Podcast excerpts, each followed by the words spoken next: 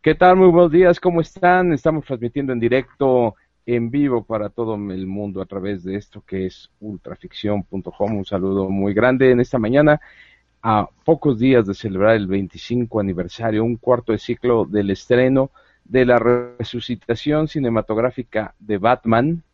Eh, muchos dirán, ¿por qué resucitación si no había habido ninguna película? Ahorita vamos a dar todos los datos, pero estamos saludándolos esta mañana en ultraficción.com primero que nada, Rafael Delgado, que tiene que hablar de Batman hoy. Hola, ¿qué tal a todos nuestros amigos que nos están escuchando? Gracias, no soy Rafael Delgado, yo soy el Bati Chubi.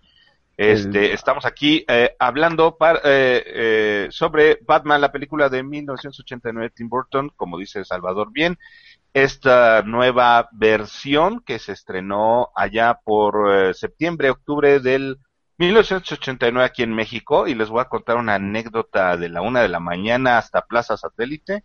Pero bueno, pues eh, aquí estamos, ah, ya saben, contáctense con nosotros, eh, nuestros canales eh, donde pueden hacerlo, por medio del Facebook, en nuestra página hermana Remixes de los Ochentas, en nuestra página Ultraficción Web TV, en nuestro Twitter, hashtag Ultraficción y por nuestro correo Recuerden, amigo arroba ultraficción.com.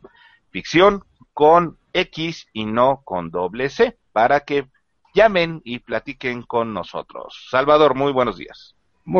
Eh, también está con nosotros Ricardo Quechua, ¿cómo estás? ¿Qué pasó amigos? ¿Cómo están? Estamos en esta mañana celebrando el 25 aniversario de una película que pues realmente cambió este, la definición de cómo eran las películas de superhéroes y les vamos a traer muchos, muchos datos muy interesantes que probablemente ustedes no sabían de esta película que nos cambió del Batman sesentero, el cual aquí tenemos con nosotros, al Batman de 1989. Y tenemos saludándolo, por cierto, ya que ustedes son Bati, eh, uno es Batichub y, y el Batitraductor, y yo, ese de Batichub y nada, yo soy el Batipuerco, ¿cómo están aquí saludándolos? Eh, y Valente Espinosa, buenos días Valente, ¿cómo estás? Buenos días, adorado líder de medios. Aquí estamos otra vez esta mañana arrancando nuevamente otro episodio donde el tema yo ya lo había agotado con el manga de Batman. Regrésense algunos episodios para que vean el manga de Batman. Hoy hablaré de otras cosas, serán efemérides y una noticia que le va a gustar a muchos de ustedes de Japón, pero eso más adelante. Bueno, pero ¿por qué mientras tanto, mi estimado Valente, nos arrancamos con las efemérides de un 20 de junio como hoy? Claro que sí. Eh, empezamos efemérides, pues un día como hoy, y es que la historia luego nos ofrece alternativas más interesantes que inclusive la, pues las mismas ficciones en las que luego están basadas. Así que efemérides, un día como hoy, 20 de junio, pero del año de 1910, el presidente mexicano Porfirio Díaz proclamó ley marcial y arrestó a muchos ahí tenemos una imagen representativa de la época. Luego, siguiendo en este camino del estira y afloje político, ¿quién no se acuerda de este aparato, el teléfono rojo? Este, ¿Dónde está referido? A ver, 10 puntos, el que me dé la primera referencia. Batman, los años 60. Ok, pero no. No, no, el teléfono rojo se creó para mantener una línea abierta a ah, raíz de, la, de los misiles, de los crisis de misiles de 1962. Claro. Eh, Khrushchev y Kennedy, eh, el primer premier, el, bueno, el premier ruso Nikita Khrushchev y el presidente norteamericano John F. Kennedy, hijo de Joseph Kennedy, decidieron mantener la línea abierta y para eso se creó específicamente el teléfono rojo que se iba a usar única y exclusivamente en caso de diferendos nucleares entre las dos superpotencias de ese entonces, la Unión Soviética y los Estados Unidos de Norteamérica. Recordemos que la crisis de los misiles se arregló diplomáticamente, pero a través de los canales diplomáticos convencionales, especialmente en la en el Consejo de Seguridad de la ONU, eh, ahí estuvo actuando Ada Stevenson por parte de los Estados Unidos, y en los canales diplomáticos convencionales de reuniones entre los representantes de Kennedy y los representantes de Khrushchev.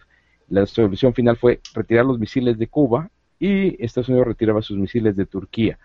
Pero para evitar en un futuro cualquier posible conflagración nuclear, se crea esta línea directa y abierta entre los dos premieres. Afortunadamente, eh, son, que yo sepa, nunca se ha usado para su propósito, que es evitar una guerra nuclear, aunque en los años 80 estuvimos a punto, pero por ejemplo en los años 70 fue una época muy distendida en la cual no hubo necesidad y actualmente pues es mucho menos probable que se use. Claro, perfectamente. 50 puntos para Salvador. Hombre, y, pues, eso pues, ¿Y eso sigue, estando activa esa línea? Ahí les va. En 1963, los Estados Unidos y la Unión Soviética hicieron el acuerdo que ya mencionó Salvador como un enlace entre los dos países. Esta línea eh, corría así, el cable iba del Pentágono hasta el Kremlin a través de la siguiente ruta. Salía de Washington a London, perdón, a London a Londres, de Londres a Copenhague, de Copenhague a Estocolmo, de Estocolmo a Helsinki y de Helsinki a Moscú. Aunque en la cultura popular se le refirió como el teléfono rojo, pues eh, ni fue teléfono ni fue rojo. Este, el primer, la primera implementación era un equipo de teletipo.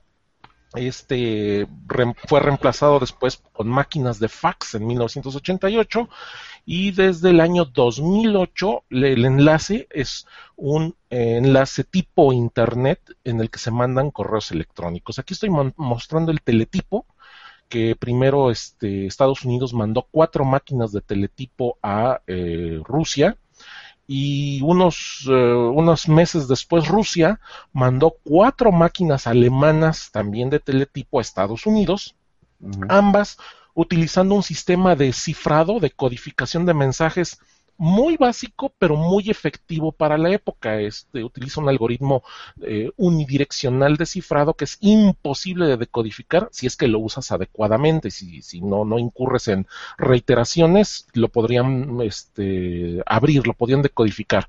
Entonces, pero otra cosa interesante es que la tecnología de codificación que se eligió, a pesar de que era muy básica, pues es que el gobierno norteamericano o el gobierno ruso no iban a utilizar una tecnología más avanzada de cifrado porque sería como que regalarle tecnología al contrario sino que, oh, bueno, a ver, vamos a buscar así en, los principios del cifrado de información cuál es el más básico pero eficiente y en eso se pusieron de acuerdo y bueno, ahí está el, el equipo, después se puso en órbita el satélite, uno de los satélites soviéticos a través de los cuales fluía el telefax y pues este sistema de telefax conectaba a ambos. Siempre era comunicación, siempre es y ha sido comunicación impresa. los teletipos eran una cinta, una cinta perforada, ya después eran documentos eh, mecanografiados a distancia y recientemente, como les dije, desde 1988 tienen una red del tipo internet, pero que no está, no, no conecta con el internet real, es un canal privado tiene canal de chat que lo utilizan los propios técnicos rusos y norteamericanos, pues como para coordinar, ¿no? De decir, está bien la señal, estamos bien conectados, está todo bien, pero el correo electrónico que fluye por ese mismo canal es el que se utiliza para este menester que Salvador ya nos comentó en este momento. Ahora, eh, hoy es eh, cumpleaños. déjame comentar una cosa nada más rápido, mi, estimado Valente. Eh, hay dos películas que muestran los dos polos opuestos de lo que tú dices. No sé si podrías tú encontrar eh, la, imagen del póster español que se llama precisamente la película Teléfono Rojo, Volamos hacia Moscú, que no es otra más que eh, Doctor Insólito de Stanley Kubrick. Y aquí es donde sí se usa efectivamente el teléfono, es como se resuelve la situación entre Estados Unidos y, y Rusia. Bueno, no les quiero decir qué más pasa en la película, que es una película divertidísima, yo la vi cuando tenía 13 años porque me la recomendaba Fantomas. Fantomas recomendaba películas en sus argumentos y demás, entonces habla de esta película. Y cuando yo la vi por primera vez, yo la vi como una película seria, entonces me dejó aterrado. Pero cuando la volví a ver entendí que era una comedia guapachosa, así hay que verla, no, no dejen de verla. comedia negra. Muy negra, no dejen de verla, esta película es buenísima, se llama Doctor Insólito, está disponible en DVD y es de Stanley Kubrick. De, entra dentro de mis cinco mejores películas que he visto. Y otra película donde se muestra el lado contrario, que también entra en mi lista de las mejores películas que he visto, es la mejor película de Jack Ryan que es que hay, y esa muestra exactamente lo que nos dice Valente, que toda la comunicación es por escrito a través de una especie de teletipo, se llama La suma de todos los miedos, donde Jack Ryan logra meterse en este sistema y él se comunica con el premier ruso, no, no así el presidente de Estados Unidos. Vean ustedes estas películas, se las recomiendo. Y bueno, ahora entramos en la siguiente dinámica. Hoy es cumpleaños de un personaje. Les voy a mostrar tres fotografías muy recientes de este actor. A ver quién le atina primero. Preparados, ahí les va. Sí, Ajá. Ahí les va la, segunda. ¿Todavía no ah. le dan? No saben. Es este Peter O'Toole, ¿no? es Walter no, Koenig. No, no, no, es Walter Koenig. 1999, ¿no? A ver, la otra. Sí. Espacio 1999. Ah, es Martin Landau.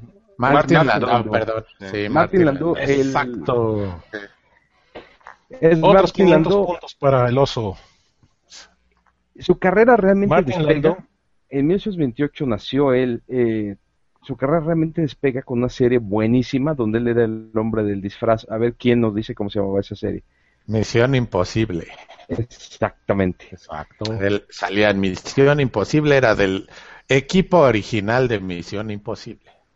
Esta imagen que estoy mostrando es de la película North by Northwest, dirigida por Alfred Hitchcock en el año de 1959. Y las Donde sale como uno de los matones. Sí. Eh, ahorita tiene una edad de 86 años, ya come ah. chopitas.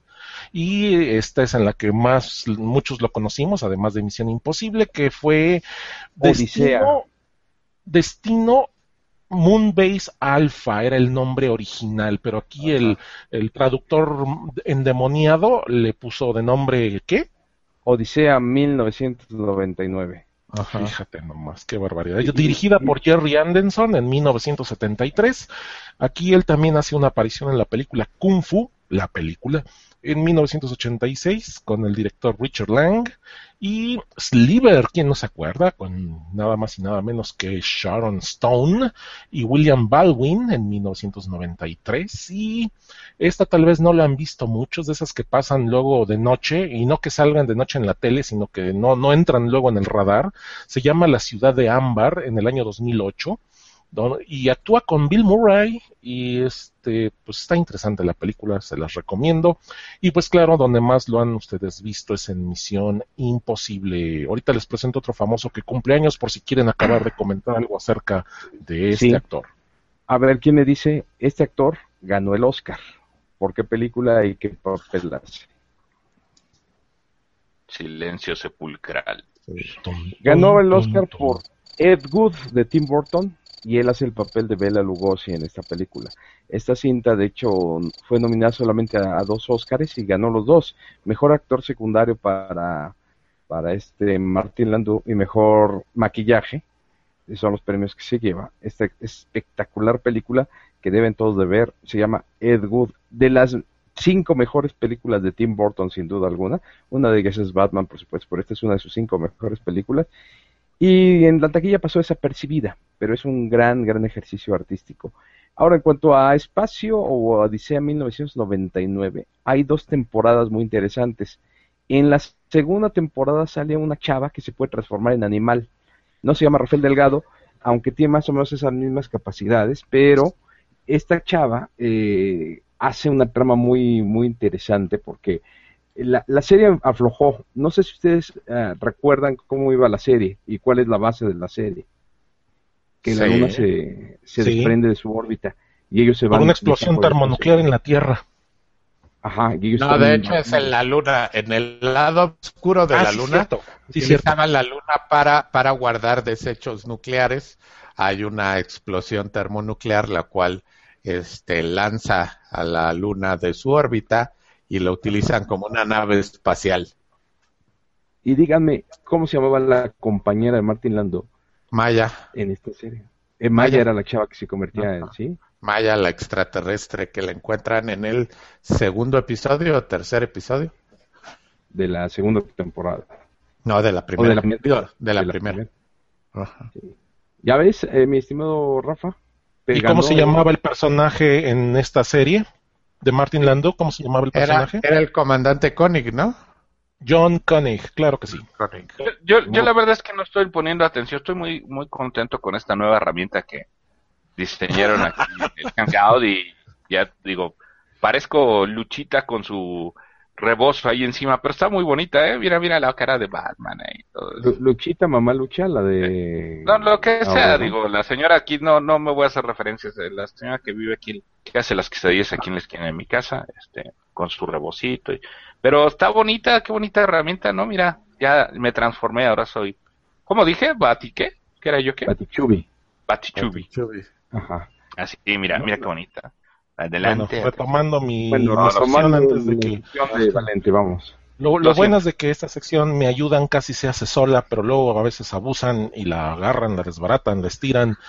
Cumpleaños también el día de hoy, 1967, un día como hoy, nació Nicole Kidman, y hoy día tiene 47 años, así que a soplarle a la velita del pastel. Ahí sí le pongo atención. Eh, a ver, a ver, tú que eres tan experto en Nicole Kidman, ¿en qué película debuta Nicole Kidman ya en la ya con éxito? O sea, que es una película que, que sale con éxito. Te voy a decir, es una película de solo tres actores. Sam Neill, eh, Billy Zane y Nicole Kidman. ¿Cómo se llama la película? ¿O de qué trata? Por lo menos que alguien me diga de qué trata. Silencio sepulcral. Terror a bordo. Que es que Nicole Kidman y Sam Neill recogen a un náufrago y el náufrago es psicópata. Oye, me, me sentí como en la prepa, ¿no? Porque además como le has salvado terror a bordo, ya les dije, ni más salen tres artistas, tienen tache, órale, a los libros. A los libros. No, se sintieron así? Bueno, pues, prepa, perdón. Bueno, pues continuamos. Valente, pues muchas gracias por tu sección, vamos a regresar.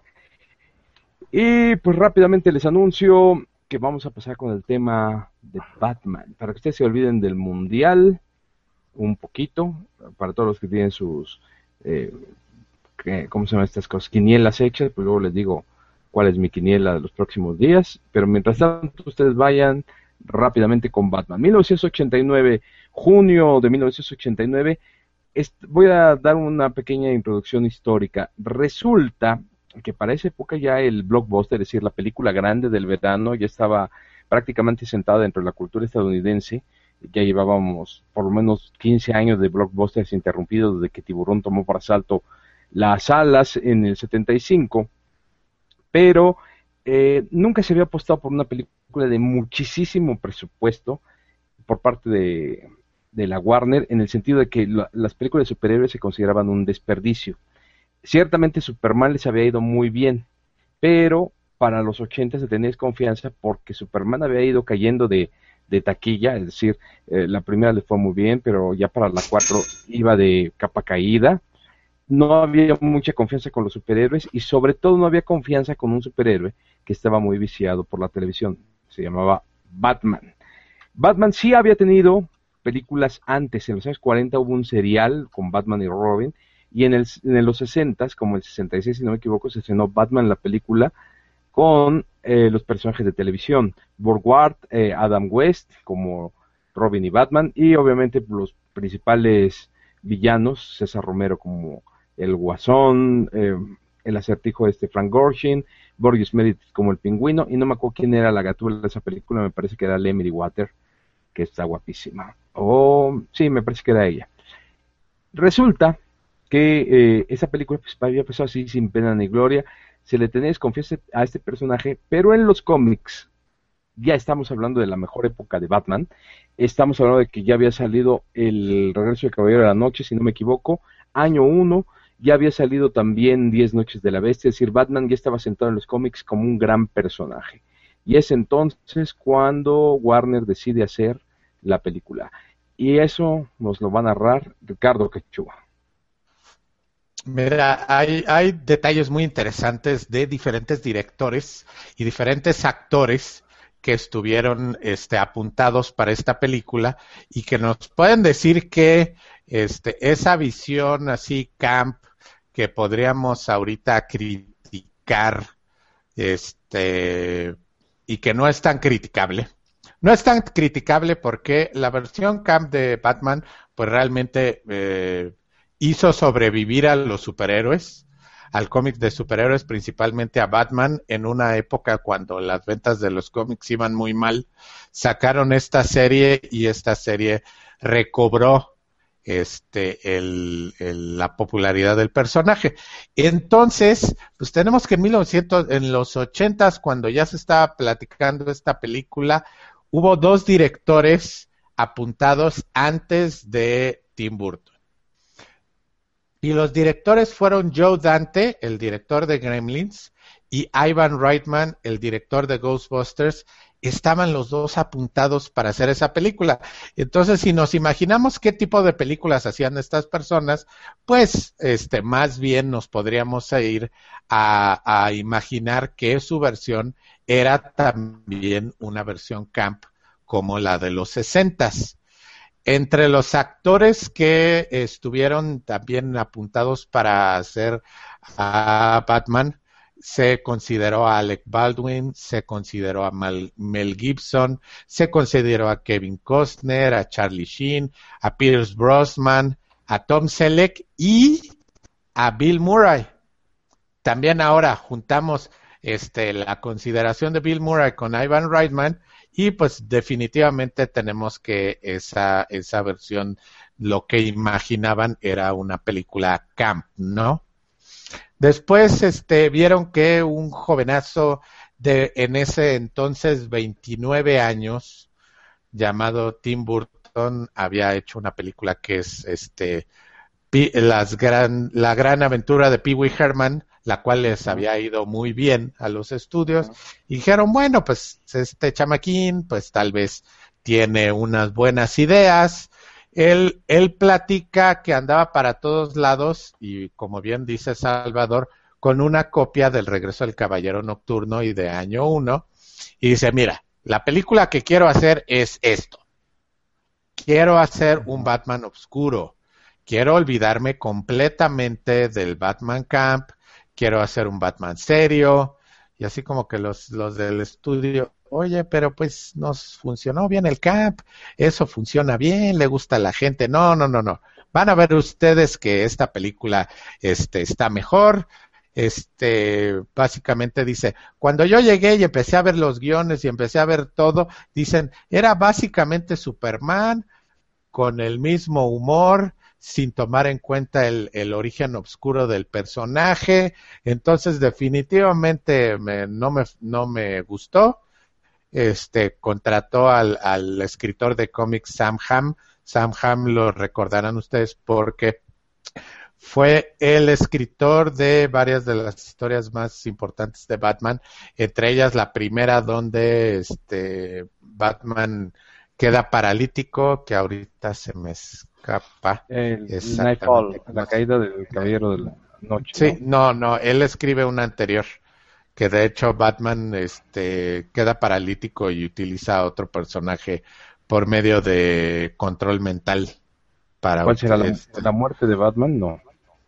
Sí, creo que las muchas muertes, no me acuerdo. Pero este, este escritor de, de Batman fue el que le, le, le pidieron que escribiera el guion, ya hizo un guion mucho más oscuro, una película este, más seria, pero los fans en ese entonces oyen la noticia de que Michael Keaton va a ser Batman y hacen una campaña de 50 mil cartas a Warner a, bueno, ¿qué están ustedes operados del cerebro? ¿Qué problema mental tienen? ¿O qué le pasa al estudio? ¿Otra vez van a hacer este campo? ¿De, de qué se trata? ¿No? Están locos ustedes. Ah, eh, recuerda que a, este Michael Keaton se escogió porque había sido la, estrella de la anterior película de, de Burton, que era Beetlejuice, el fantasma. Y de hecho, él veía, dice, eh, él comenta, o ha comentado en varios videos, que era la mirada de Michael Keaton exactamente lo que le, lo que vendió para él la idea de hacer este, con él Batman. Dice, tiene mirada de loco, tiene una mirada muy intensa, la cual es muy importante para este personaje. Y aunque lo tenga yo que disfrazar de superhéroe, que es una persona que siempre tiene que disfrazar para entonces ser la personificación del superhéroe no importa porque tiene una mirada de loco muy intensa y entonces fue por lo cual la, escogió. Otros cambios en cuanto a esto, este Jack Nicholson no fue la primera opción para que fuera el Guasón, pero también se consideraron otros actores, entre ellos Tim Curry, William Defoe, David Bowie, Robin Williams y James Woods. De hecho, Robin Williams estaba muy interesado por hacer el guasón y tal vez hubiera hecho un guasón muy interesante, así completamente psicópata y completamente loco debido a pues este el cómo cómo se se desarrolla, ¿no? Este Robin Williams, pero bueno, esos son de las personas que estaban este apuntadas para esta película.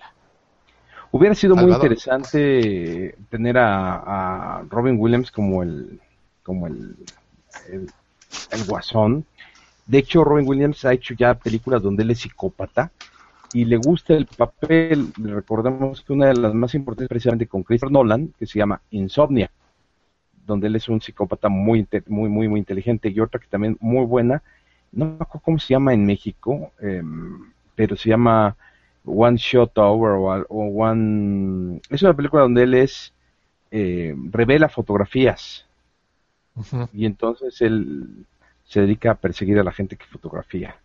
A ver si hace, como eh, un álbum este la gente que le interesa y, y va coleccionando aspectos de la vida de la gente. Y, trata de involucrarse mucho en la vida en la vida de la gente. También tiene una que él, él hace tu retrato, o sea, hace como una película de tu vida. Cuando tú te mueres, se le transfiere la memoria en un disco duro y él hace como un álbum de tu vida en el futuro y él descubre ahí cosas oscuras y demás. Es muy bueno, hubiera sido muy interesante, pero me gusta mucho Jack Nicholson, aunque hay que reconocer que es muy, muy, muy exageradamente exagerado. Eh, valga la, valga ahí el pleonasmo, ¿Usted recuerda la, escena cuando él entra con su grabadora, con esta Kim Basinger?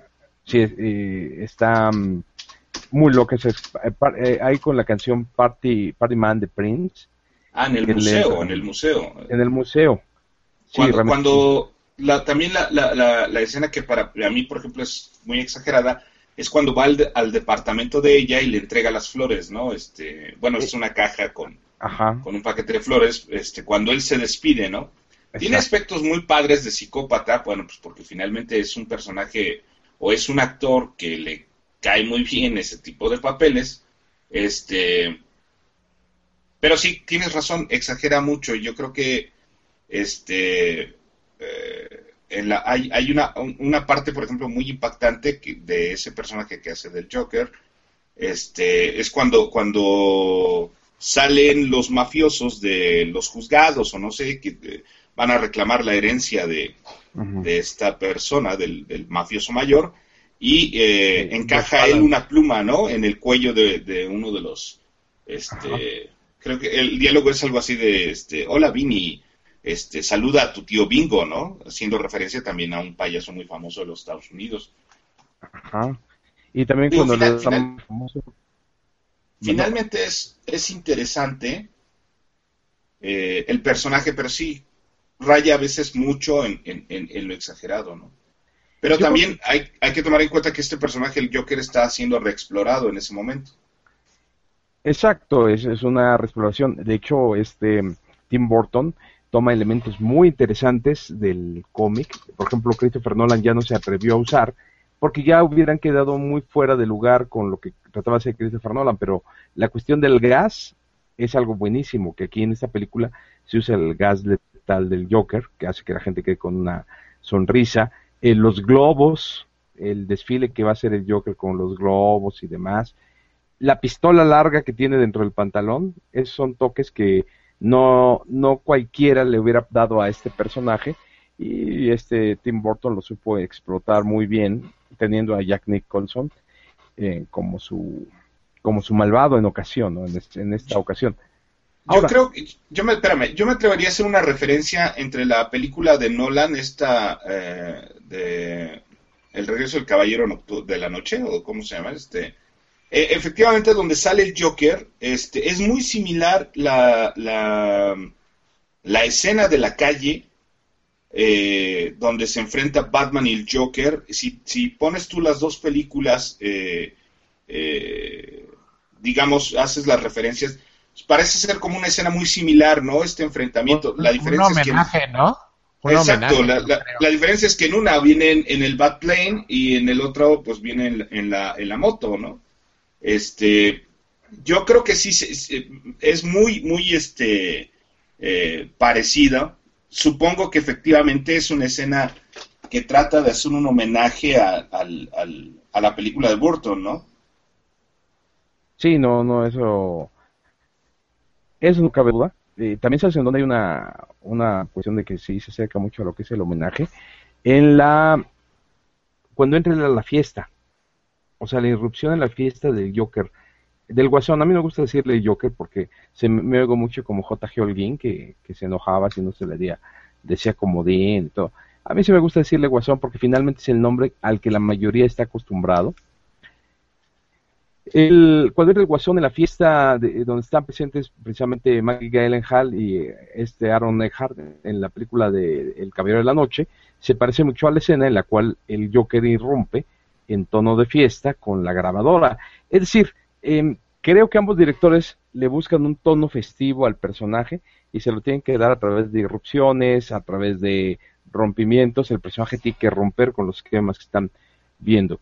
Pero dejando aparte eso, dejando atrás esto, el personaje del Joker de Nicholson es bueno, aunque resulta en muchas ocasiones muy exagerado, y sin embargo tiene un punto muy a su favor, hace que Batman sea verdaderamente malo en esta película. O sea, no habíamos visto un Batman que entra a la guarida del malo y sin decir palabra hace que del batimóvil salgan bombas y se retira.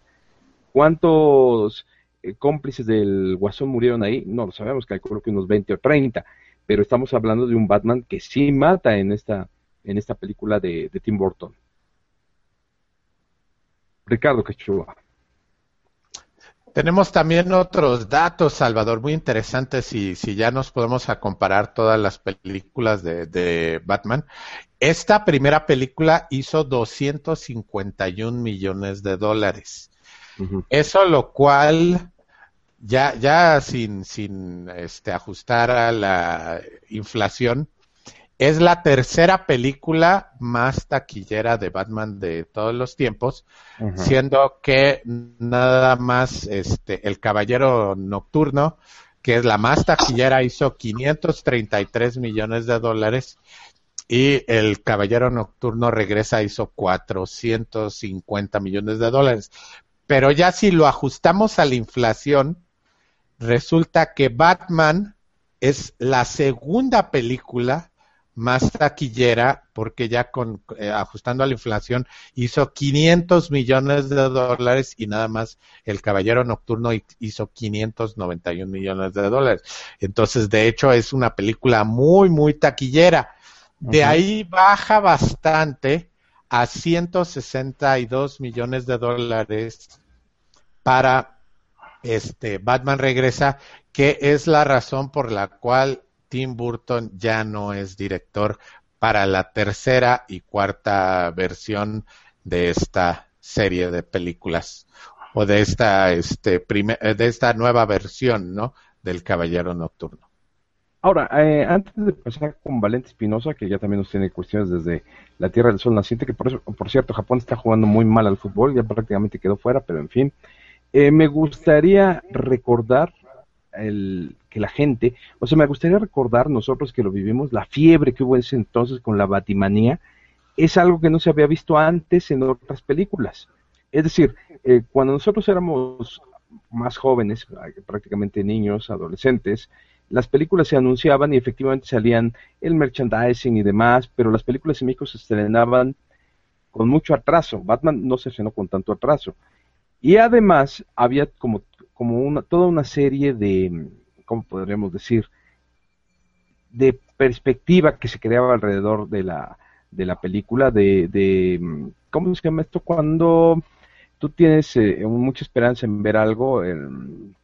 ¿Expectativa? expectativa, expectativa, perdón por eh, no perspectiva, expectativa de, de, ver la película y nunca se había visto esto en, la, en una cinta anterior. Yo recuerdo que yo fui a Tepito, eh, cuando todavía iba, ahora ya no me meto ahí ni a golpes, y eh, vendían ya las camisetas. Ya, ya los piratas empezaban a hacer las camisetas y las sacaban. Te vendían los botones de Batman.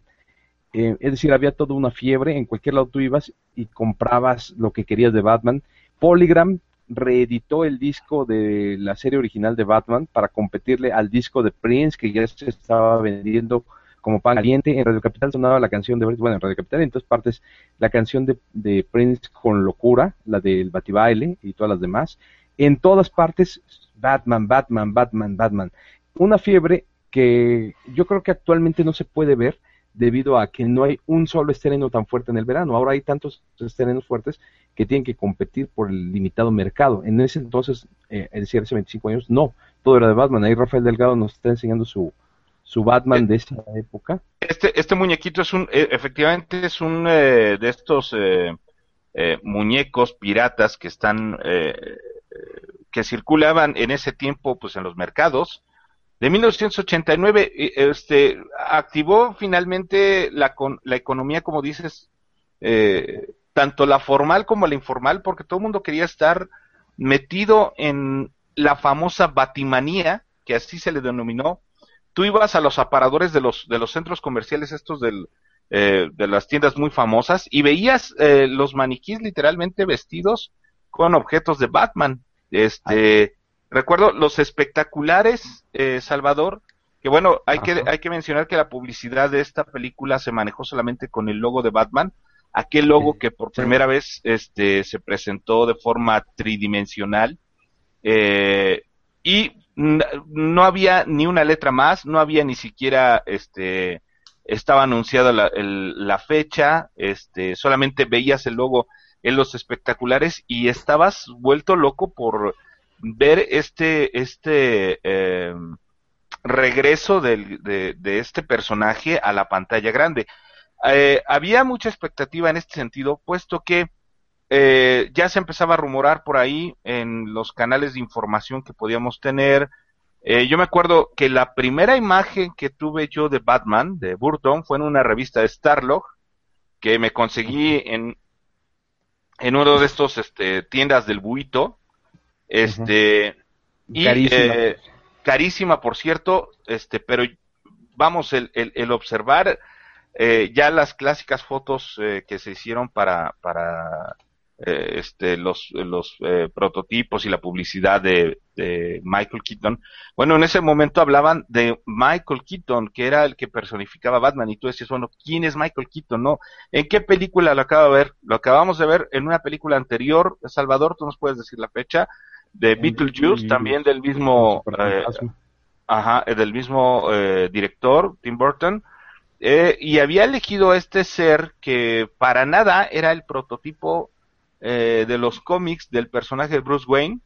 Acá todavía en, en, los subtítulos le ponen Bruno Díaz y por ahí también todavía en el en los doblajes eh, primeros de esta de esta ah, película eh, se le cambia el nombre a Bruno Díaz. yo no sé si por mantener la, la, el rollo de la melancolía o la nostalgia o tener este rollo de, de, la referencia de lo que veníamos viendo últimamente eh, de Batman eh, en, series de acción viva. Pero el, punto es que este, muchos estábamos como que en desacuerdo eh, por el, el, personaje, el actor que personificaría al, al Caballero de la Noche. Por lo pronto, cuando empezamos a ver, te digo, estas primeras imágenes que nos hacía de referencia Starlog, este, pues wow, ¿no? O sea, veías al Batman este en, en una aparente armadura este que, fue yo creo que este señor puso eh, de moda todos los eh, los prof y los este trajes de látex que se usan hasta la fecha porque bueno fue Batman este quien presentó por primera vez esto este este prototipo de disfraces con los músculos creados eh, eh, a través del, de la armadura esta. De hecho, en una de las líneas, cuando se agandañan al Batman en un callejón, alguien dice, este, parece que trae una armadura, ¿no? Este, pero sí es humano sobre todo, ¿no? Y eso hacía incluso, ese concepto hacía incluso más real al personaje, puesto que te das cuenta que era un ser humano que utilizaba sus recursos este, para eh, eh, poder convertirse en este vengador de la noche, ¿no? Cuando vimos el Batimóvil, perdón Salvador, sí. No, no, cuando vimos el Batimóvil. Cuando vimos el Batimóvil dijimos, wow, o sea, era una, una nueva este, eh, versión de todo lo que habíamos conocido, incluso distaba mucho de lo que habíamos visto en los, en los cómics y este, sobre todo con esa nariz eh, del automóvil que era finalmente una turbina de, de avión, que, que yo me preguntaba cómo cruza esa turbina por todo, a lo largo de lo que es el carro y puede desembocar en este, en esta tobera eh, que lanza fuego, ¿no? Que además fue algo que rescataron efectivamente de la serie de, de los sesentas, el, el impulso de, de la tobera de, este, y el fuego escapando de ella, ¿no? Que, que cuando éramos chavos, pues ver a, a Adam West y a Burgward en, en, el Batimóvil, pues era algo muy, muy padre ver cómo la tobera de, de este, del Batimóvil se incendiaba al arrancar el mismo, ¿no? Entonces, este, la verdad es que fue algo muy espectacular. Aquí eh, les cuento rápidamente, eh, Grupo Editorial Beat, eh, por ser quienes manejaban en ese tiempo los títulos de Batman, lanzó una premiere, no, no, recuerdo si para, para septiembre de ese año, de 1989, y a mí me tocó ir a verla hasta los cines que estaban ubicados en Plaza Satélite. Y ya les contaré después una anécdotota porque este... Porque verdad que pasar Ajá, empezar con Valente Espinosa, con la sección Vamos al Sol Naciente. Valente, contigo. Sí, señor, claro que sí, aquí con mi franja de censura. Si ustedes muchos se han preguntado que de pronto ven fotografías japonesas y que de pronto, pues, no sé, retratan a alguien, pero los que están como que en el fondo, bien dando la cara, les ponen esta barra. No es otra cosa más que una forma de proteger el anonimato de las personas a quienes no les pudieron pedir autorización para aparecer en la foto. Entonces, eh, sucede mucho que de pronto va una celebridad y le tomas la foto, pero en el fondo había otras, una veintena de personas y todos aparecen así, con la raya en el ojo. Con eso ya protegen la identidad porque pues no hubo, no hubo forma de ir a pedirle permiso este, oiga, puedo publicar su foto, o igual y no dio permiso, entonces también es otra forma de protegerlo. Pero bueno, eso no es de lo que quería yo hablarles, de lo que quiero comentarles es un estreno que va a haber en el eh, lunes 30 de este mes de junio en Cadena 3, Canal 28, y a Salvador le va a encantar, supongo. Señorita Cometa, regresan los clásicos, señorita Cometa va a estar nuevamente en la televisión y como antecedente les puedo decir que el título original era Cosmic Baton Girl o algo así como la muchacha bastonera del cosmos. Es, eh, nace primero como un manga. El autor fue Mitsu, Mitsuteru eh, Yokoyama y lo adaptan más tarde en dos series de televisión y más tarde en una serie de anime.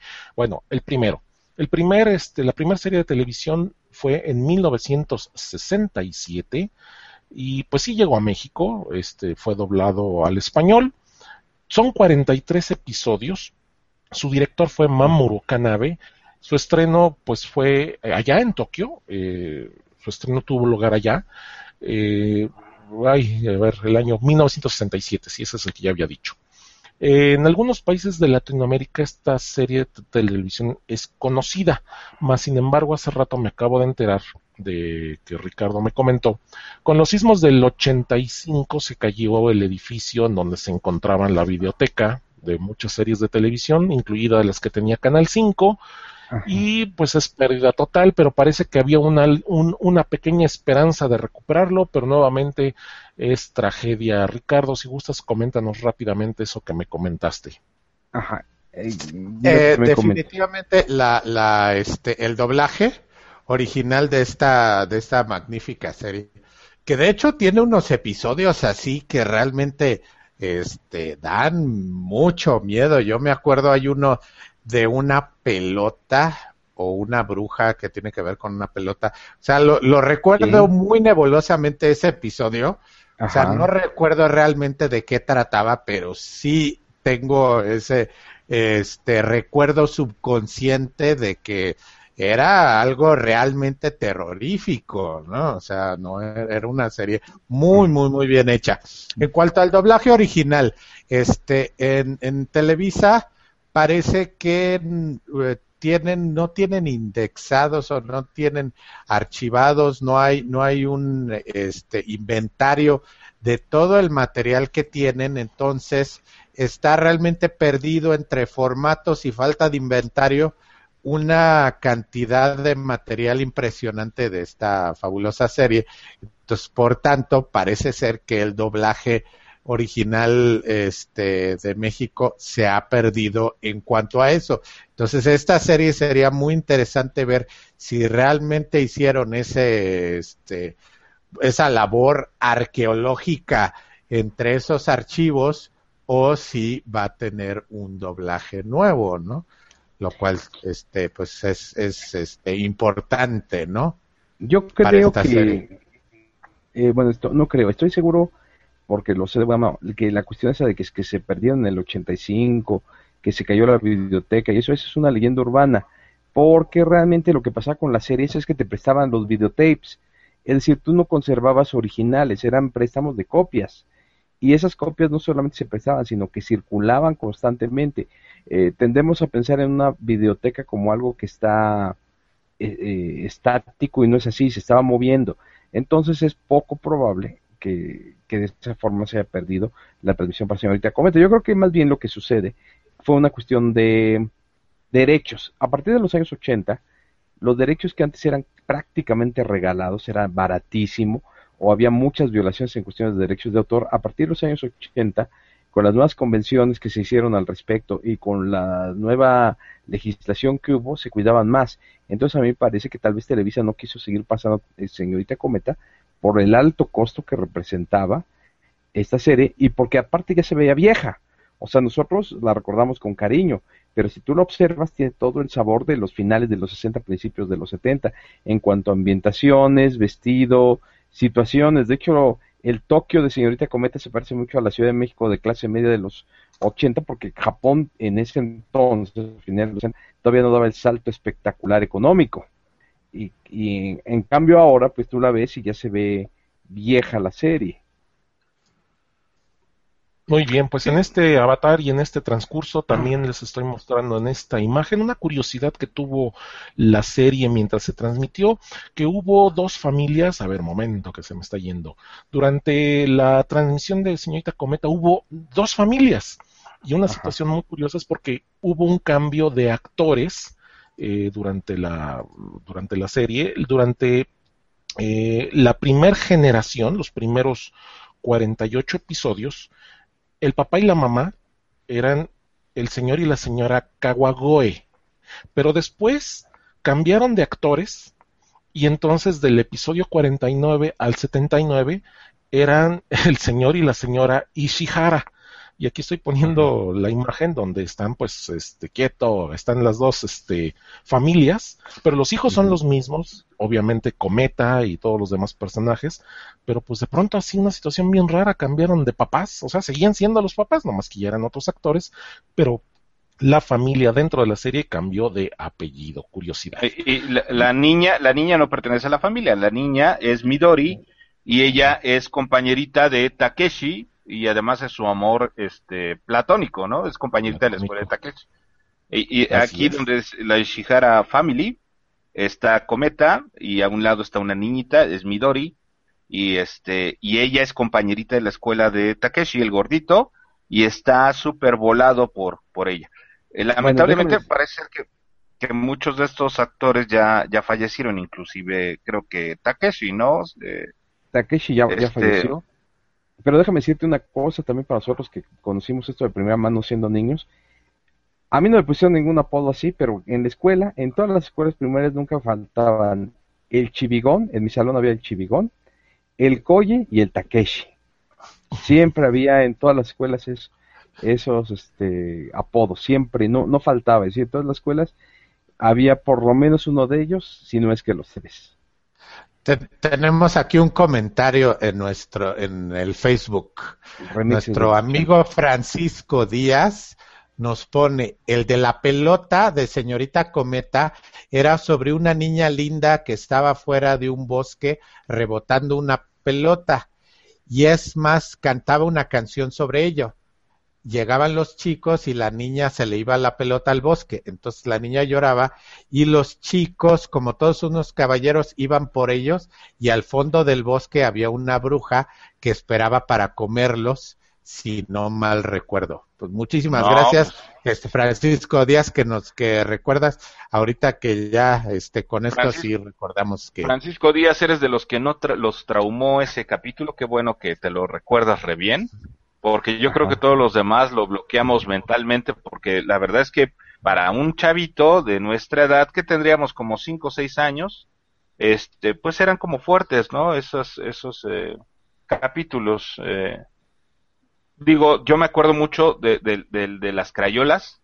El de las crayolas era como este muy padre porque eh, era Takeshi Koji que se, se empecinaban en en tener colores nuevos, porque pues los de ellos, como todos los niños de las primarias y ahora yo lo sufro con mis hijos, este, pues ya cuando están gastaditos los colores ya los tiran, no los hacen a un lado porque quieren colores nuevos.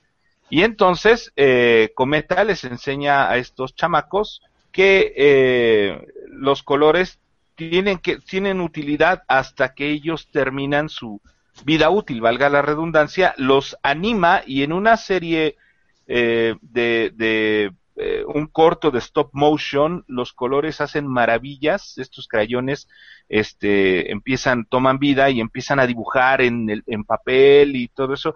Y hay un color que no recuerdo quién es, este, que va poco a poco va muriendo porque pues se va deshaciendo mientras pinta a través del papel. Creo que es este, el verde, no lo sé. Y llega el azul y el amarillo y le dice, no te preocupes, nosotros te vamos a ayudar y terminan combinándose para poderlos este, hacer que viva. La verdad es que una serie muy recomendable a todos nuestros amigos que son nuevecitos en el asunto, pues este, véanla. Eh, posiblemente les va a aburrir porque efectivamente los ritmos son distintos a los que ya ustedes están acostumbrados, pero indudablemente una serie muy bien hecha, muy imaginativa, con muy buenos argumentos y con muy buen trabajo de parte de toda esta gente actoral en Señorita Cometa. Perdón, Valen. Eh, perdonados, perdonados. Que aquí Salvador. aquí es... No, sí, para allá voy, para allá voy. En 1978 hubo un revival o un, ¿cómo se llama? Un reboot. No, no un reboot, fue un retorno de la serie Señorita Cometa, pero con otra, otra actriz.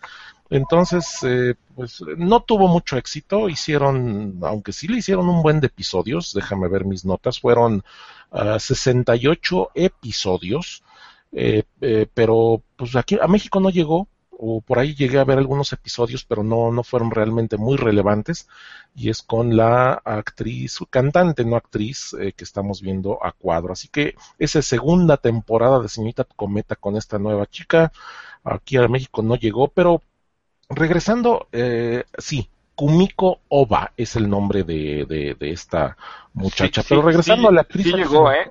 Sí llegó, llegó por allí por el año 2000, porque llegó incluso con una serie de Ultraman, eh, que aquí le pusieron Ultraman 2000, y recuerdo mucho esta serie porque este, estaba producida en Australia y muy mala hmm. la serie, igual este señorita Cometa muy, muy, muy, muy mala. Es que la segunda parte no, fueron, no, fueron buenas. También de Australia cuando llegó la segunda parte, bueno, el revival de Skippy el canguro, qué mala era. No, y llegó Flipper y llegó quién sabe cuántas, y dices, wow, qué horror. Sí, fue la, temporada de la serie de los animalitos, Lassie, Skippy, delfines, este, en fin. Bueno, Yumiko Kokone, Yumiko Kokone, ella su carrera es de cantante, que de pronto cayó en la serie, es donde todo el mundo la conocimos. Pero pues bueno, ahí está, échense un quemón con su discografía, ahí pueden ver este eh, algunas portadas, no quedó la portada hasta arriba, pero después las, eh, las exhibiré todas. Y ahí la tenemos, esta foto fue reciente del año pasado, en un en un, eh, una tienda de conveniencia donde como que ahí inauguraron una memorabilia con muñequitos, el chivigón. ¿Tendrá un, un, un, retrato de Dorian Gray por ahí? La, este, esta actriz igualita, realmente está igualita, ¿eh? O sea, han pasado todos esos años y pues por la señora no pasan pues los años. ¿eh? Los japoneses tienen la situación de que porque comen arroz y comida de mar y el tipo de condimento que usan, pues este, son, son tragaños, son tragaños. Entonces, pues mira, ahí está, parece que se puso una peluca, pero la señora tiene una larga carrera en la música y bueno, también estuvo en la política, me parece que en el Partido Socialista de Japón, pues, eh, que sería más o menos como el PRD mexicano, ella también anduvo en la política, tiene una página web que junto con su esposo, que es músico, este, pues recibe cartas y comentarios y todo, y pues tan así que pues también fue el sueño de muchos, por ahí anduvo eh, ¿Dónde está la imagen? Ahí está. Está en una entrevista de radio y pues recientemente pues se le hizo al Wiri Wiri hace algunos años irla a entrevistar. En, 2002. En el 2002. 2002, exactamente. Luego, señorita Cometa, regresando nuevamente a lo que es la historia, hubo una serie de anime que igual no tuvo mayor, era la Cosmic Baton Girl Cometo-san, esta fue realizada por los estudios de Nippon Animation, la cadena televisiva de la TV Tokio. Se transmitió en 2001 y se dejó de transmitir en 2002 para un total de 43 episodios.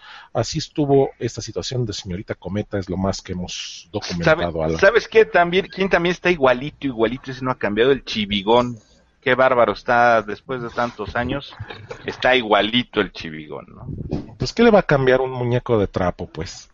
Muñeco de trapo animado con stop motion. Te digo, esta, esta serie eh, cubría tanto la animación tradicional, que era, ya vimos ahí el, bosquejo del, del, famoso profesor, ese profesor que castiga a la señorita Cometa trayéndola a la Tierra, y hasta que cumpla este con eh, eh, la, la, idea de ser pues correcta y comportarse bien, este regresa a su planeta, ¿no? Y el chivigón y básicamente el resto de los efectos especiales pues eran hechos a base de stop motion, ¿no? Este, de verdad una serie impresionante para su época. Eh, de los, eh, los primeros acercamientos que teníamos nosotros como público eh, con series japonesas, bueno, estaba la señorita Cometa, estaba Ultraman, estaba Ultra Q, estaba las series de caricaturas, eh, eh, Tritón, eh, El Hombre Par, estaba Meteoro, La Princesa Caballero, y etcétera, etcétera, etcétera, que era lo que nosotros disfrutábamos por Canal 5 en televisión abierta en ese tiempo, porque hay que recordar que, bueno, pues, no había televisión por cable y esto era con lo que nosotros nos entreteníamos cuando éramos chamacos, cuando éramos chavitos. Ahí está la eh, página web de, la, actriz junto con su esposo Yumiko Kokone y Yasu Otanabe, músicos. Ahí está toda la discografía de ambos y aceptan correo en yandi con y.biz. Ahí, si saben japonés, manden una cartita. Ok, este. Salvador. Mi estimado, no, tú, por favor. Nada más, vamos a saludar a nuestros cuates que nos están escuchando.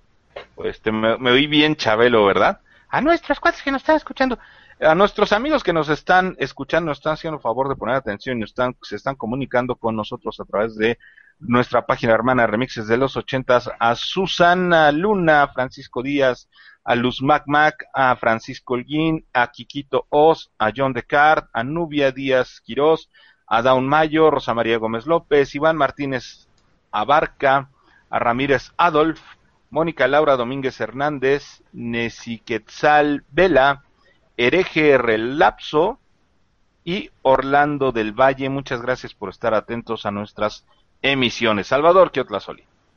Eh, básicamente tenemos algunos comentarios en remixes de los ventas, mi estimado Ricardo Cachúa, eh, comentarios en post a través de este Facebook. Ya, ya los este, comentamos este, uno de ellos Este, tenemos el otro de, de también nuestro amigo, este, que nos comenta de la serie de cómics que salió entonces, cuando salió esta película, que fue La muerte en la familia, ¿no? Ah, cuando es la, la muerte del Robin, que ese Robin ya no está muerto, ya regresó, entonces eso ya no hay ningún problema. Pero lo interesante fue la mecánica. Esa, la mecánica por la cual murió este Robin es muy interesante porque creo que desde entonces no se ha vuelto a utilizar. Este DC Comics este, activó dos números, uno 800 donde los fans podían así marcar si querían que sobreviviera el personaje o querían que muriera. Y de hecho, se hizo al final del, del, del cómic en ambas versiones, donde sobrevive o donde muere. Y de hecho, Dennis O'Neill, alguna vez el editor en ese entonces de Batman, comentó que se le, le pareció después ya en retrospectiva que no había sido una muy buena idea, que era algo este mórbido haberlo hecho así y haber matado al personaje no era la mejor idea del mundo. Eh, yo, eh, eso yo creo que lo tenemos que dejar para un tema adelante. Me parece a mí al revés, que fue muy efectivo porque es eh, previo al Internet, previo y posterior a la época de las cartas, yo creo que funcionó muy bien esto de usar un medio masivo rápido, eficaz, inmediato como el teléfono, en una encuesta para decidir la suerte de un personaje uno, se tomó en cuenta los fans y dos, se tenía la velocidad como para la contestación o no de, de los fans de que se iba a hacer con el, con el personaje. Ahora tenemos la inmediatez, ¿no? O sea, tú sacas algo y en internet anuncias, eh, no sé, este Ben Affleck va a ser Batman y a los dos segundos ya hay gente comentando, incluso antes de que hagas el anuncio, ya está manifestándose, ya hay, ya hay este, apuestas, quién va a ser y demás. Hace unos años, eh, con la muerte eh, tan llorada de Michael Jackson, había apuestas de cuándo iba a morir Michael Jackson y cuando murió Amy Winehouse ya se sabía. Entonces los fans a través de internet solamente tenían que escoger el día y la hora en que Amy Winehouse iba a dejar este mundo, lo cual pues fue, fue una cuestión que se dio en la realidad. ¿no? Entonces ah, eh, yo creo que sí está bien el contar con la participación de los fans de cómics en este sentido. Y, hablando de fans, permíteme rápidamente nada más también a los de Twitter, porque también hay tuiteros. Saludos, la novena dimensión. Gracias a José Love, también a Alex Lick, Esau Sánchez, Ángel GHC, Blog Cosas Felices, Sandra García, Karina Rivas Zavala, Master of Muppets, Víctor Hugo Luna, Billy Morales y uh, Dar, no es Dar, es Alan Contreras. Gracias por seguirnos en Twitter. Muchas gracias. Ay, eh, pues un, saludo a John Descartes que siempre nos, nos escribe en el, en el Facebook y a Lord Odelot también que nos escribe en el Facebook. Muchos saludos. Y bueno, pues ya para terminar. Ya, para ya para terminar, me da mucho gusto que anuncies que lo vamos a ver en otro programa porque ya no vamos a hablar de Batman. Ya anunciamos que no vamos a hablar de Batman. Ya Batman nos tiene hasta el queso, bueno, por lo menos particularmente a mí, y vamos a hacer un programa exactamente en donde no vamos a hablar de Batman. Esta es una sorpresa, esta es una sorpresa, porque básicamente no vamos a hablar, comúnmente hablamos de todos los aspectos buenos de Batman, pero ahora tenemos la tarea, los cuatro, de dar los aspectos que son negativos o que han pasado a través eh, de toda la historia con Batman, con este personaje. Entonces le vamos a dar una vuelta a la tortilla, como dice, y esta vez no vamos a hablar de Batman, sino de todo aquello que está involucrado más bien alrededor de este personaje y que son mitos y leyendas que de repente cuando como esta de, de que de repente este Bill Murray iba a ser Bruce Wayne dices ah caramba no este cómo hubiera sido una película de, de Batman con Bill Murray, ¿no? Entonces, ahí estamos encargados. No vamos a hablar de Batman. Ese es uno de los programas que tenemos para eh, calendarizados para este año, antes de que nos vayamos de vacaciones. No vamos a hablar de Batman. ¿Cómo ves, Salvador Soy? Muy bien, eh, déjame decir. Un saludo rápido nada más a Billy Box, que también nos está escuchando y que él dice que le gusta mucho el programa. Muchas gracias. Billy Box. Billy Box. Eh, Billy Box. Bueno, solamente para recordar, ya para terminar un poco esto de, Batman, la banda sonora de Prince fue inmejorable. Eh, la banda sonora es de eh, Danny Elfman, pero las canciones que hizo Prince para la película es un disco que pueden escuchar con muchísimo gusto, no tiene desperdicio, es una cosa eh, muy buena dentro del pop, yo creo que de los mejores discos de esos que tú oyes todas las canciones y no te cansas. Los remixes, yo soy especialista en remixes, son muy buenos, sobre todo el remix de la canción romántica, la de Scandalous, está muy buena esa, esa banda sonora, vale bastante la pena. Déjame decirle que Batman solo fue nominada a un Oscar en 1990 y lo ganó. El Oscar al que fue nominada fue el mejor diseño de producción. Y obviamente Anton Force y Peter Young se lo llevaron. Eh, tan solo por haber diseñado el Batimóvil ya por eso se lo hubieran llevado, pero eh, por haber diseñado la ciudad gótica, efectivamente gótica, oscura, opresiva, eh, fea. Sucia, sí, sucia, sí. Sucia, ruidosa. De hecho, la película abre con una canción de Prince que se llama The Future y va entrando la cámara para darte la idea que es una ciudad eh, caótica, es una ciudad donde prácticamente casi todo pasa de noche y donde los callejones son horribles. Es una gran, gran, gran descripción de lo que es, eh, eh, podemos decir, ciudad gótica. No, el, primer diálogo, el primer diálogo de Batman. Salvador, una pregunta para Salvador de este disco. ¿Es cierto que se planeaba nada más hacer un single y se, se picó Prince este, escribiendo y terminó haciendo todo un disco? Ah, no te lo puedo confirmar, ahorita te lo confirmo. Lo que sí sé es que Prince era un, es un gran fan de Batman y entonces él saltó cuando, cuando le dijeron, oye, que Batman, puta, pues saltó por supuesto, ¿no? De, eh, con este proyecto. Creo que sí es cierto eso que tú dices de que se iba a hacer, porque finalmente eh, eh, tenía que salir Pareman, que sí sale en la película, eh, salió The Future, que eh, salió un peso escándalos, pero Prince se siguió con varias rolas más y todas tuvieron mucho, mucho éxito, ¿no? El disco solo fue grabado, fue grabado, recuerdo, en solamente seis semanas y la mayoría de los instrumentos los toca Prince y él los mezcla y demás. Entonces es un disco muy, muy completo, ¿eh? Y la popular Bad Dance, ¿no? El Bad Dance, De, Batman. Te decía sobre el, primer diálogo de Batman, que es la verdad impresionante. A mí es algo.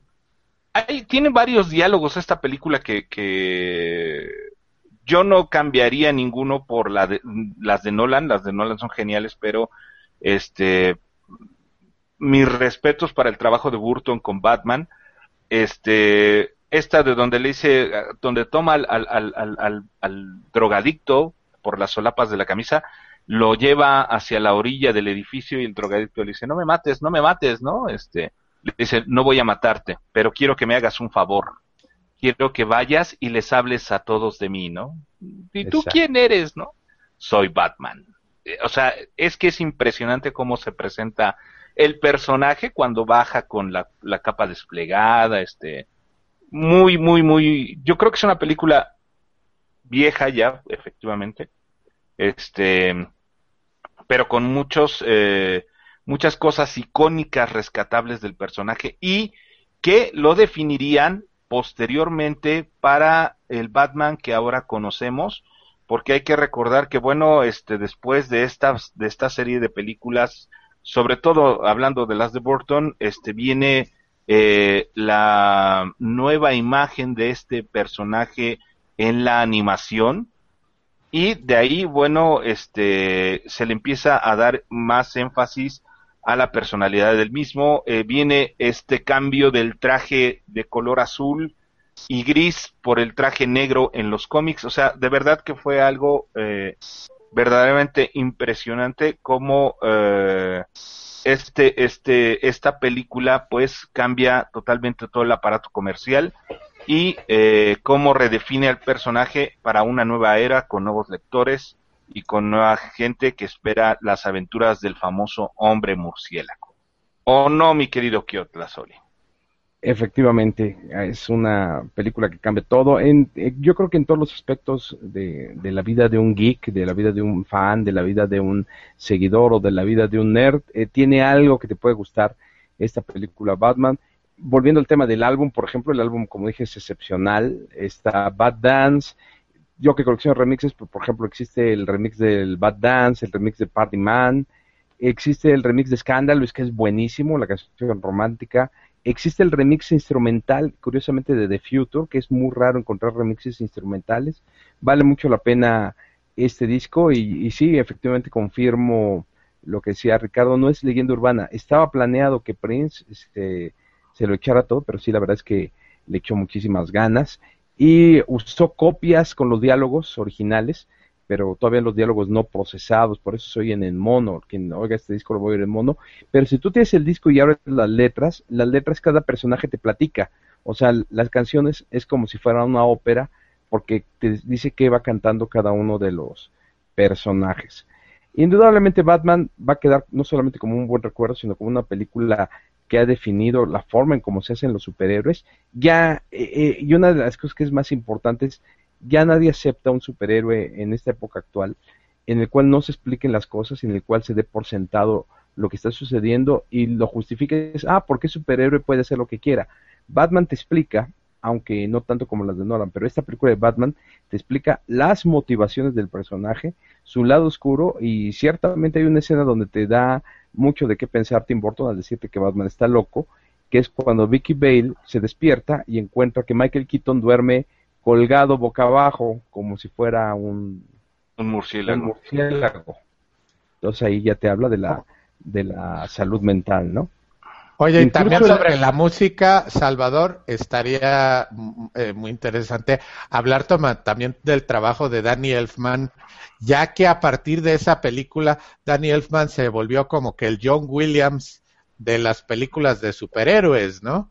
Para después hacer el tema de la serie de Flash y hacer muchas otras otros temas, pero este realmente su su hit aunque ya había trabajado en otras películas, su gran, gran este, eh, éxito eh, fue este de Batman.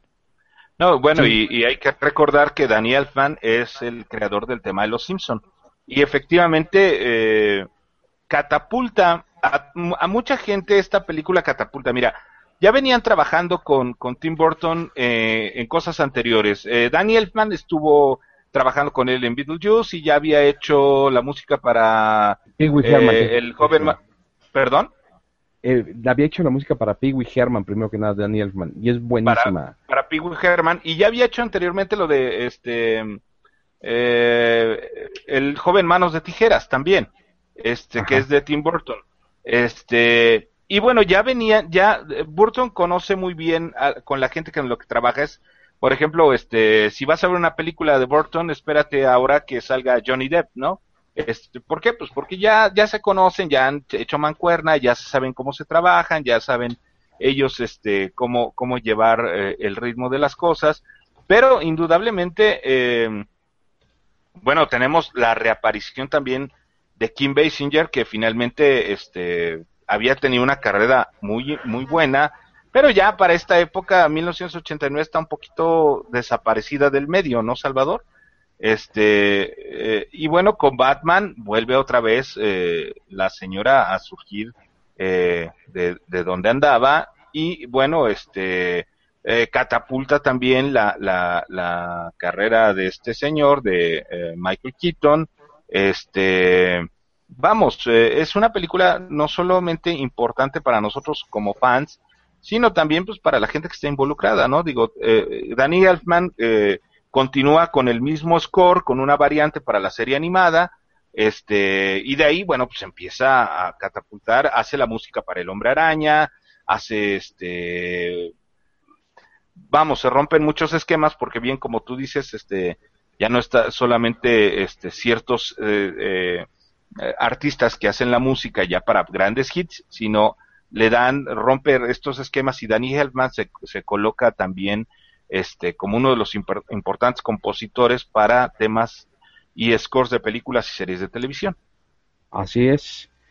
Es una, como pueden ver, en todos los eh, aspectos esta película representa una revolución visual. Eh, Tim Burton, la verdad es que lo hace eh, no tanto como un pretexto, o sea, él, tuvo que negociar mucho con Warner, eh, tuvo que negociar mucho para que le dejaran hacer la película, pero el resultado final fue excelente. Por un momento en la historia, Tim Burton fue el director más taquillero de todos los tiempos.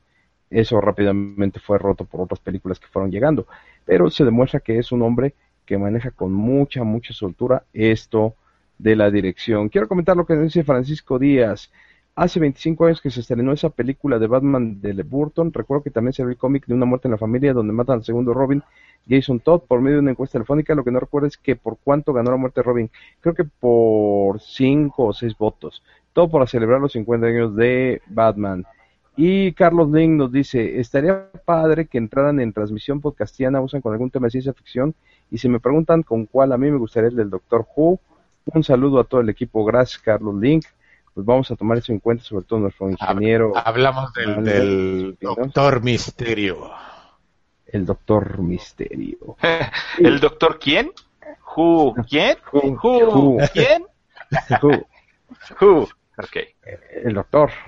es que, ese es, perdón, ese es un chiste de, de Animaniacs, ¿eh? Este, alguien le pues, pregunta a alguien, ¿quién está tocando? Who, ¿quién? Who, ¿quién? Who? No, pero ¿sabes qué es una...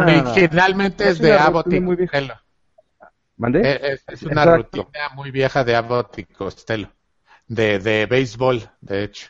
Exacto. Que dice, ¿quién está en primera? Who, porque había un, un jugador. Bateador, un jugador, sí. Bateador, sí, que... Este, entonces, ¿quién está en primera? ¿Quién? ¿Quién está en primera? Es de Abbott y Costello, es muy vieja. Y la retoman efectivamente Animaniac. La ardilla esta que es eh, una vieja. Sleepy, Slappy, una cosa así. Es, Slappy, que es buenísimo. Slap es buenísimo. Y es un concierto de The Who, por quien no, supie, no Es, es Gustock, es Gustock. Ellos están en Gustock. Están Slappy y su sobrino en Gustock. Entonces le pregunta a Slappy, ¿quién está en el escenario? ¿Quién? En el escenario, ¿quién? E incluso juegan con dos grupos más, con The Band. Dicen, a ver, The Band está en el escenario, le dice Slappy a su sobrino. No. Entonces, ¿quién? ¿Quién? La banda, no, la banda toca después, es un muy buen juego, es una excelente rutina. Pero bueno, ya con esto nos despedimos, eh, recordamos Batman 1989, Jack Nicholson, Michael Keaton en los papeles principales del Guasón y Batman, Kim Basinger ganó un Oscar, Robert Gould, Pat Hingle, quien por cierto creo que ya murió. Sí, ya. Eh, Pat Hingle que hizo el papel con muy, muy poco, muy poco luz en la película. Billy D. Williams, que prácticamente ya está retirado, me parece que está enfermo. Em, él lo recordarán los amantes de la ciencia ficción como el papel mejor de El Imperio contraataca, Lando Calrissian. Eh, Michael Gough, que actuó en varias películas de terror, también ya falleció este actor británico de carácter.